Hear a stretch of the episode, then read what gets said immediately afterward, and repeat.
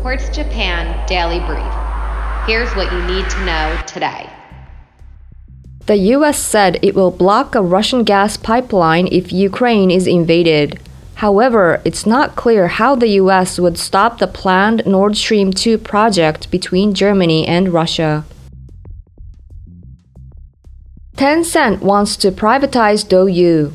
According to Reuters, strategy disagreements at the Chinese video game streamer is pushing Tencent, Douyu's largest shareholder, toward a restructure.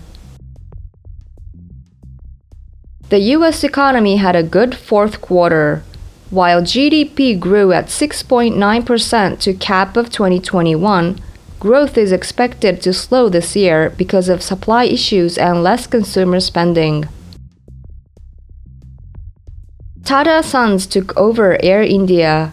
The deal is a win for Prime Minister Narendra Modi as the unprofitable carrier has been kept running through taxpayer funds.